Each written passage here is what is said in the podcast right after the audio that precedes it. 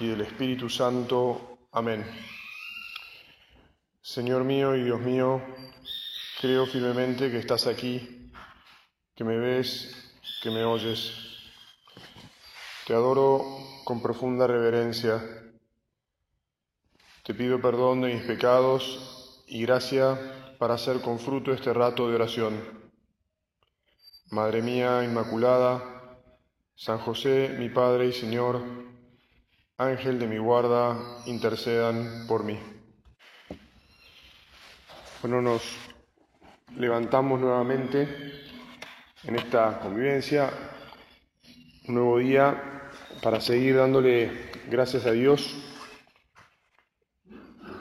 y aprovechando esas gracias porque Él va haciendo que justamente en nuestra convivencia en nuestro estar más cerca de Él y más cerca entre nosotros, compartiendo, van pasando cosas que nos inspiran, que, que nos encienden, que nos ayudan. A eso fue que vinimos. Lo que estuvimos ya charlando de a poco entre nosotros, lo que nos fue contando lo, que nos fueron contando cada uno en las distintas reuniones,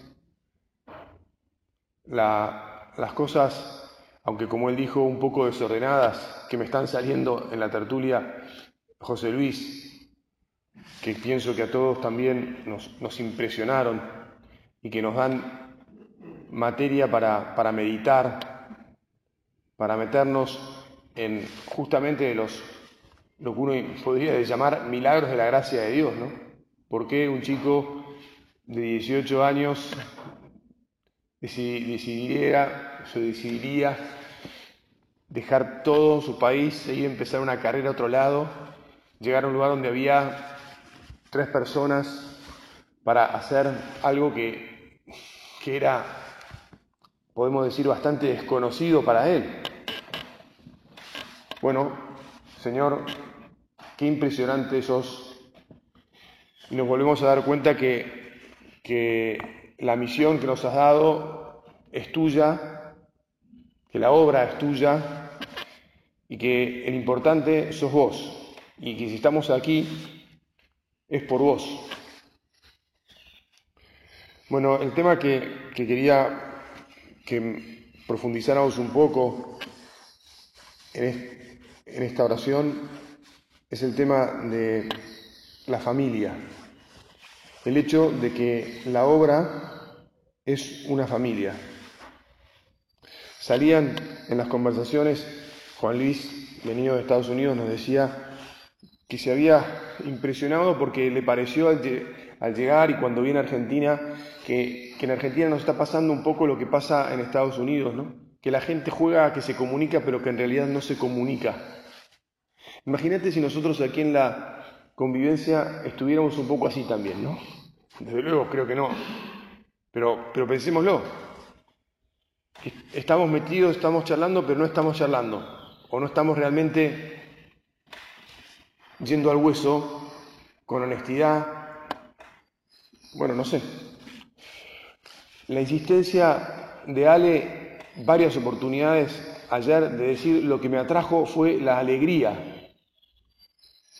y entonces a mí, cada vez que lo decía, me hice la pregunta, ¿y ahora tenemos esa alegría? ¿La estamos produciendo esa alegría? Porque la alegría era de los que estaban ahí en ese momento y hoy cualquiera que aparezca, nosotros mismos, para los demás tenemos que ser factor de alegría. Y la alegría no surge, digamos así, de un modo, eh, ¿cómo te diría? Espontáneo. A veces hay motivos para que espontáneamente haya buena onda. Otra vez la alegría la tenemos que poner. Yo pienso justamente que la obra salió adelante en una situación en la que la alegría había que ponerla desde la fe. Porque al principio, como saben, la obra nació no solo sin nada desde el punto de vista material, sino que nació en un país que tenía una situación convulsionada, que al poco tiempo se metió en una guerra civil tremenda, que quedó en una pobreza espantosa. El mundo a continuación, Europa entró en una guerra, se se mantuvieron al margen porque no podían, bueno, y así un montón de factores que podríamos charlar, que pienso que nos vendría bien charlar, para decir, ah, ¿qué pasó con la obra? ¿Por qué la obra se desarrolló así así? ¿Cuáles fueron? ¿Esto influyó o no influyó? ¿Tuvo que ver o no tuvo que ver? Y estaban enfocados, me parece, y nosotros te pedimos, Jesús, que nos ayudes a estar enfocados en vos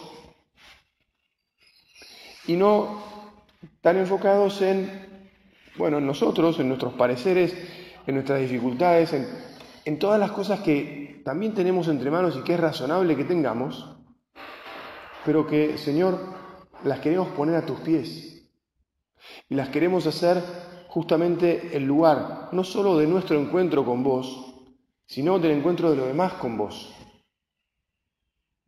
Es decir, que lo que queremos es transformar la realidad en un momento hablábamos del confort, de las zonas de confort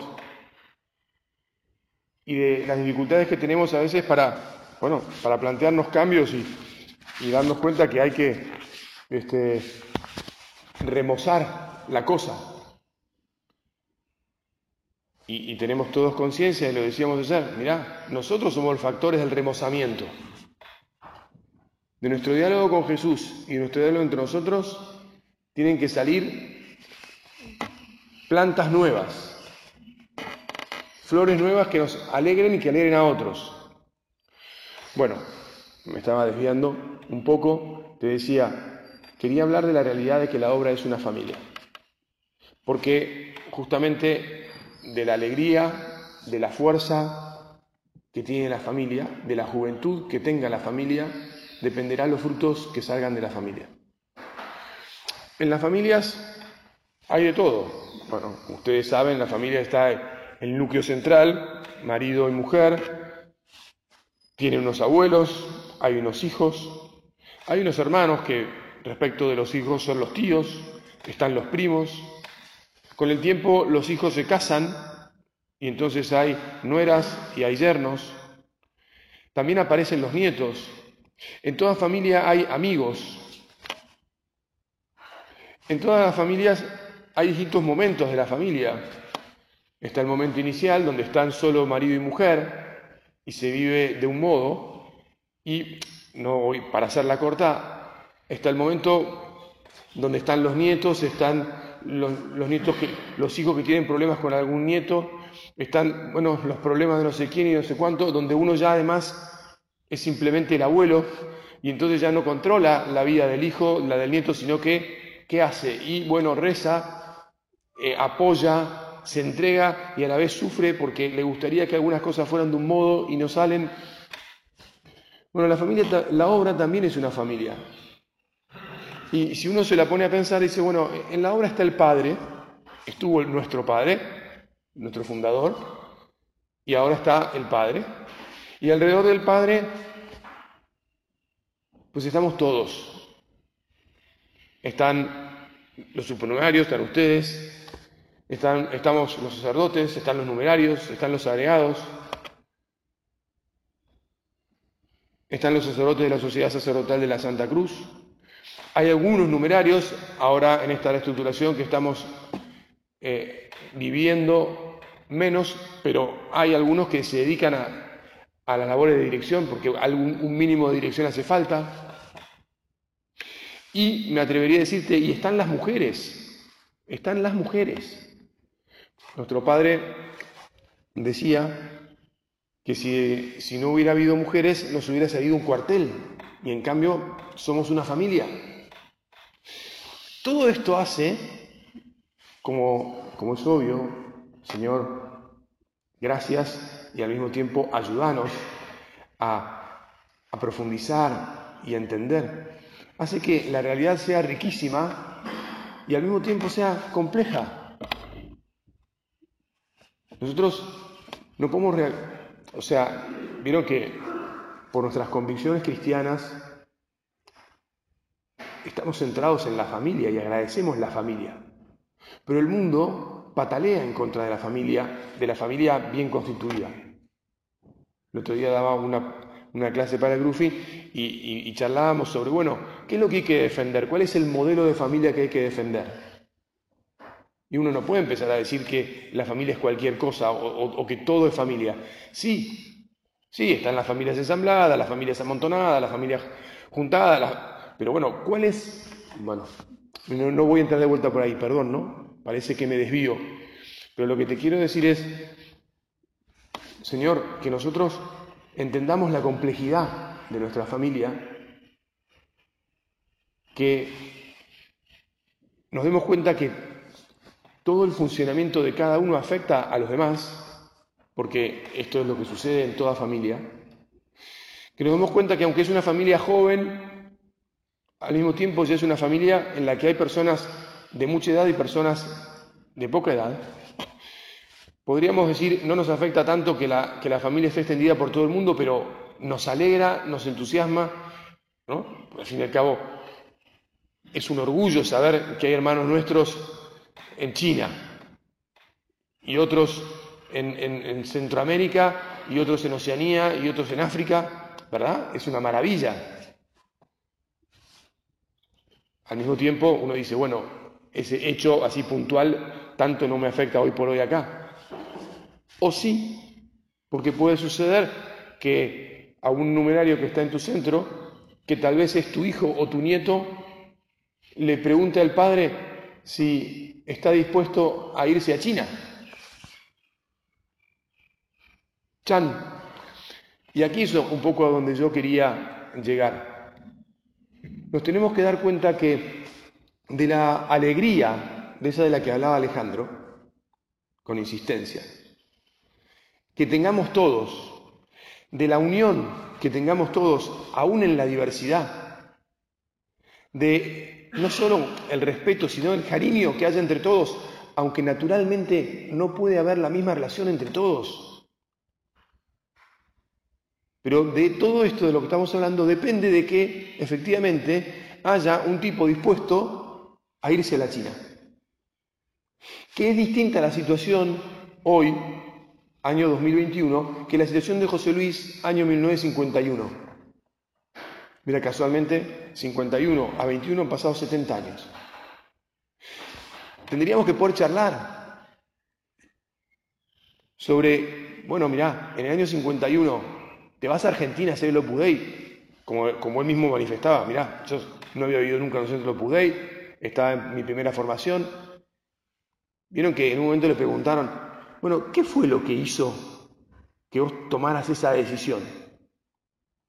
Y entonces dijo, la confianza. La confianza que le generaba nuestro Padre, de que le generaba a nuestro Padre y los que estaban al lado de nuestro Padre, que engendraba la fe, dijo. La confianza que engendra la fe. Hay un factor sobrenatural, Jesús, gracias, nuestra fe. Y un factor humano, que es la confianza que nos tenemos entre todos. Y José Luis también habló de, sus miserias y las de cada uno. Yo no soy perfecto, soy un montón de debilidades. Y entonces en todas las familias también tenemos que saber que, mirá, el, el primero que tiene dificultades y miserias soy yo, y los demás también. Entonces el foco nunca lo tenemos que poner en las debilidades. Porque si nos empezamos a, empezamos a mirar lo que no me gusta de fulanito o de menganito, y de las, no, pero este es mucho más eh, inteligente, este es mucho más desenvuelto, este es mucho más eh, alegre, este es mucho más, no sé, en cambio fulano, ponele, voy a llevarlo a cosas, perdonen, ¿eh? pero voy a bajar a cosas difíciles, ¿eh? No es que hoy del círculo Juan. Ah, no, bueno, puf, hoy lo da Juan. Chan, Me que el círculo Juan. ¿Por qué no? Porque ya está, Juan, Juan es más apagado, Juan viste me torra. Somos todos humanos. Están estas cosas en nuestra vida. Son cosas que nos tenemos que preguntar. ¿Acaso estamos aquí por las cualidades de el Juan de turno? ¿O estamos porque venimos a escuchar al Espíritu Santo? Estamos en las distintas charlas de la convivencia. Todos estamos poniendo un esfuerzo, pero de verdad cuál es la disposición interior también en cada actividad. Y voy, voy ilusionado, voy a sacar algo, voy a aportar. Está todo. En las familias todo influye y esta es una familia. Gracias Señor porque nos das ojos sobrenaturales. En la, en la carta, justo el párrafo siguiente donde, bueno, el punto siguiente, donde dejábamos ayer, el padre escribe en eso que yo te decía, unidad y diversidad que hay en esta familia, ¿no? ¿Te acordás que hablábamos de este, una trama, ¿eh? la obra como una trama? ¿eh? Aquí el padre dice, nuestro padre veía a la obra como un solo tejido, compuesto por los distintos modos de vivir la misma vocación. Un solo tejido. Somos un solo tejido. Y dos reglones más adelante decía, como en cualquier realidad de carácter sobrenatural, lo esencial, que no se puede juzgar en esta tierra, es la correspondencia al amor de Dios. Esta trama que decíamos ayer era interdependiente y también era independiente. Donde estamos todos, cada uno depende del otro y a la vez cada uno tiene su propia vida. Y vamos haciendo la obra. Bueno, mira, yo ya anoté un montón de cosas que voy a tratar de leer así simplemente para que le pidamos al Señor que nos, nos den materia podríamos decir también luces, para después seguir meditando, para tenerlas en la cabeza y el corazón, para darnos cuenta de, de que depende de, de nosotros y de nuestra respuesta a su gracia el construir esta familia. Te decía, en la obra hay hombres y mujeres separados, ¿no? Las mujeres tienen sus labores, nosotros las nuestras, pero a la vez unidos. Y tenemos que saberlo. Parece que no influye. El padre, nuestro padre dijo, si no nos habría salido un cuartel. Por lo tanto, influye y mucho. Las mujeres aportan vida y humanidad. Entre las mujeres hay una, una manera específica de vivir la vocación en la obra que es el de las numerarias auxiliares. Si quieren más tarde en alguna tertulia o en algún momento les puedo contar un viaje que hice eh, en el 2019 a España y qué me dijeron sobre las numerarias auxiliares, que piensan ellas mismas qué es lo que son. Pero adelantando, nuestras vidas son, le prestamos nuestras vidas a Dios para ser las manos de Dios, de la, de la ternura de Dios en la familia del Opus Dei.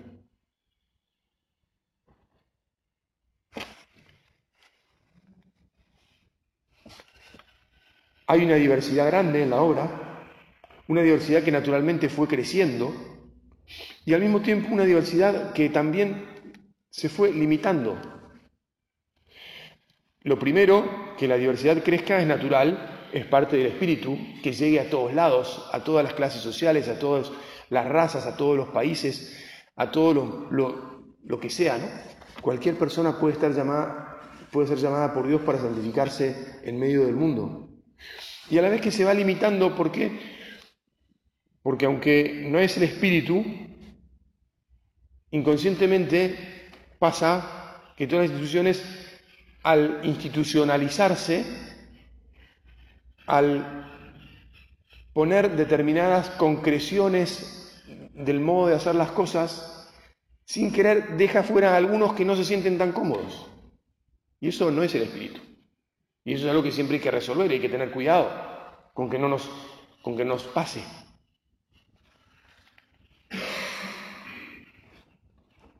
Bueno, en la carta esta de el 28 de octubre del año pasado, el padre dice, los agregados que nuestro padre, el padre dice que nuestro padre decía que los agregados debían ser el doble de los numerarios y que los supernumerarios deberían ser el doble de los agregados.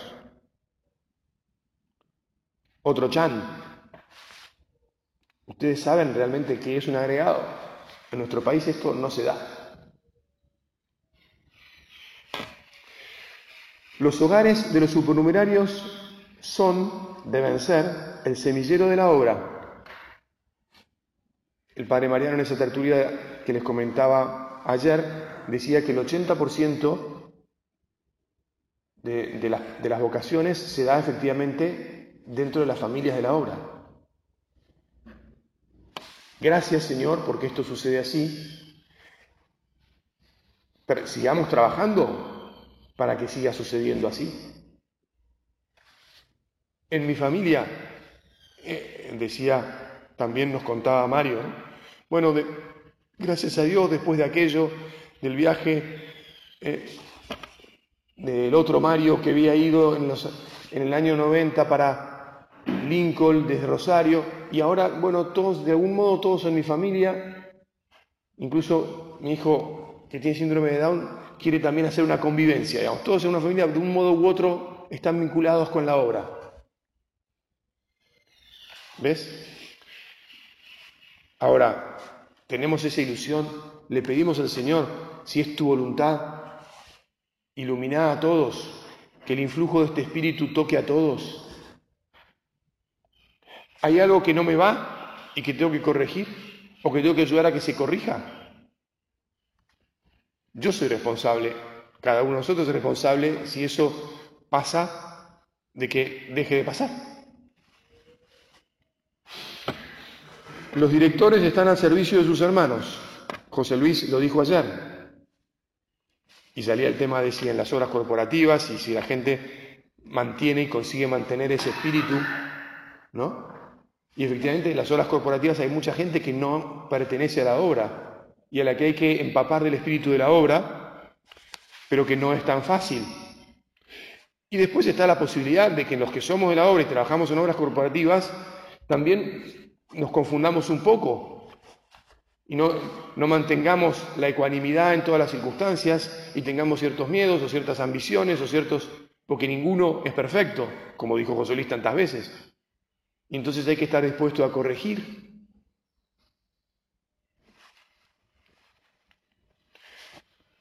Los numerarios son como la columna vertebral, están llamados a sostener a los demás.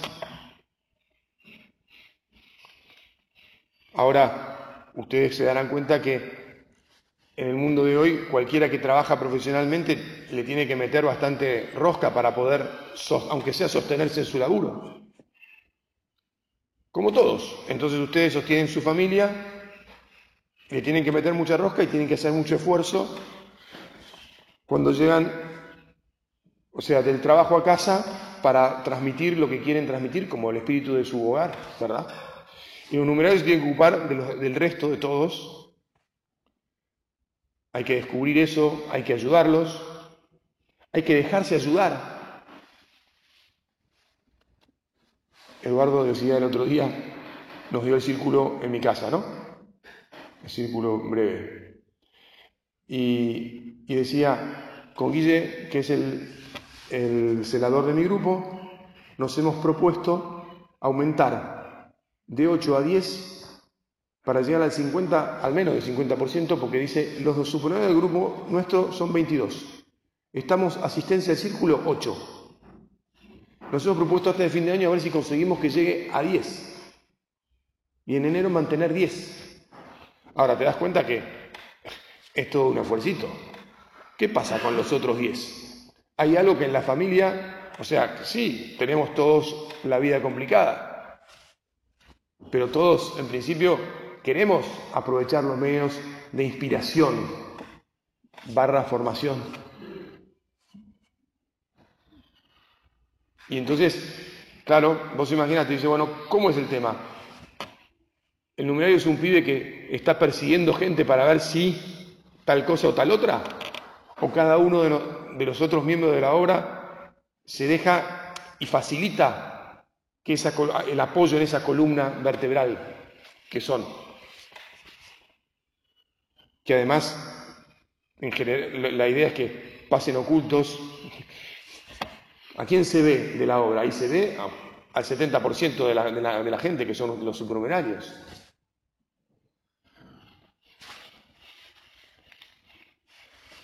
Bueno, también en la carta el padre explicaba, el lugar de cada uno en la obra se va como concretando y determinando con el tiempo.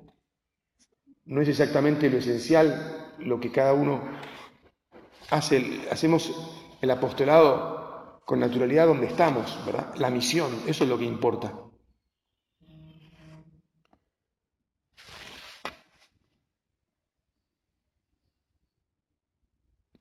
Bueno, como es obvio, y ya lo hemos hablado, pero las estructuras fueron tomando una forma y creciendo de acuerdo a la necesidad de un tiempo, ahora están tomando otra forma de acuerdo a las posibilidades y a las necesidades de este tiempo. Hay que estar todos en la trinchera, en la primera línea. Hay que ayudar a que eso suceda históricamente hablando, para, hacer algunos comentarios de tipo histórico, veo que no tengo tiempo, no me va a dar el tiempo para todo lo que anoté aquí. Pero bueno, las mujeres al principio crecieron de un modo más lento, ahora son más, después crecieron más rápido y son más.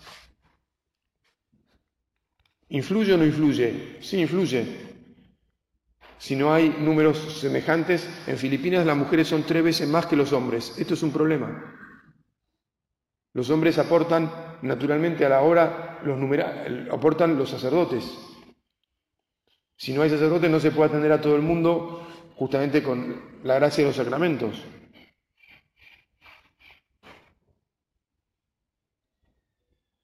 En cada país y en cada circunscripción, por eso también estuvo muy bueno lo que dijo alguno de ustedes, el Padre ve las cosas con mentalidad global y al mismo tiempo se ocupa de cada lugar. Yo les puedo decir, es impresionante la diversidad que hay en el Opus Dei. Estuve unos años en Nigeria y, y es otra cultura, es otro mundo. África es otro mundo. Sin embargo, hay una impronta del espíritu de la obra que uno dice, wow, esto que charlaba también José Luis anoche, ¿no? ¿Cómo salió el Opus Dei acá? Y que él decía que cuando 28 años después, no, 23 años después vino nuestro padre a Argentina, él no lo vio por 23 años, él no volvió a España por 23 años. Qué distinto el mundo ese del mundo de hoy, que si alguien se va al extranjero a los seis meses viene a visitar a sus, a sus familiares, a quien sea. Hay montones de cosas, montones de cosas estos que en la vida, paréntesis, ¿no? O más que paréntesis, especificación, que en la vida de los numerarios supone, supone un montón de, cambios, de, concreciones, que vos como padre de un numerario o como tío o como lo que sea, vivís y vivís y está, está cómodo, contento, alegre con lo que pasa, con lo que se puede con lo que no se puede. Todas estas cosas hacen a la vida la tenemos que conocer, vivir, apoyar, sostener, rezar. Bueno, te decía, y salió la obra, ¿no? A él, a José Luis, se preguntaba, ¿qué va a decirnos nuestro Padre cuando llegue? ¿Habremos hecho la obra o tendremos que empezar de vuelta a hacer otra cosa? No dijo, o nos va a echar a todos. No dijo, pero bueno, muy bien, estuvo muy simpático. Yo decía, wow, este hombre estará desordenado en su discurso como él, dice, pero está diciendo perlas, ¿eh? pepitas de oro nos está mandando. Yo en Nigeria me encontré con el espíritu de Opus Dei en otra cultura, en otro lado. Me encontré también con las dificultades que, que hay propias de la familia, de estas que estoy comentando. No dificultades, características que hay que, Señor, ayudarnos, insisto, ¿no? Ayúdanos a agarrarlas en nuestras manos, a meditarlas y a decir, bueno, yo acá, ¿cómo apoyo? ¿Cómo rezo? ¿Cómo ilumino? ¿Cómo sostengo? Porque de tus hijos y de tus nietos van a salir los nuevos, los que nos rejuvenezcan, no solo porque siempre somos jóvenes en el espíritu, sino los que nos rejuvenezcan también en la edad. Bueno, y aquí dejo porque se acabó el tiempo. Pero pidámosle entonces a la Virgen, como reina del Opus Dei, como madre de cada uno de nosotros, que nos enamoremos de Dios, que nos enamoremos de esta misión de la, construir la familia que era puesto en nuestras manos, que es el Opus Dei. y que nos hagamos cargo de la complejidad y del espíritu de sacrificio que esto supone, y al mismo tiempo de la alegría que implica, porque ustedes son perfectamente conscientes que en el sacrificio que le ponen a, construir su familia está la alegría de la que viven cada día. Madre, confiamos en vos, ayúdanos.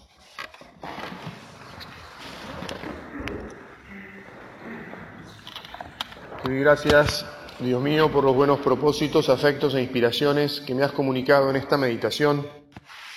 Te pido ayuda para ponerlos por obra. Madre mía Inmaculada, San José mi Padre y Señor, Ángel de mi guarda, intercedan por mí.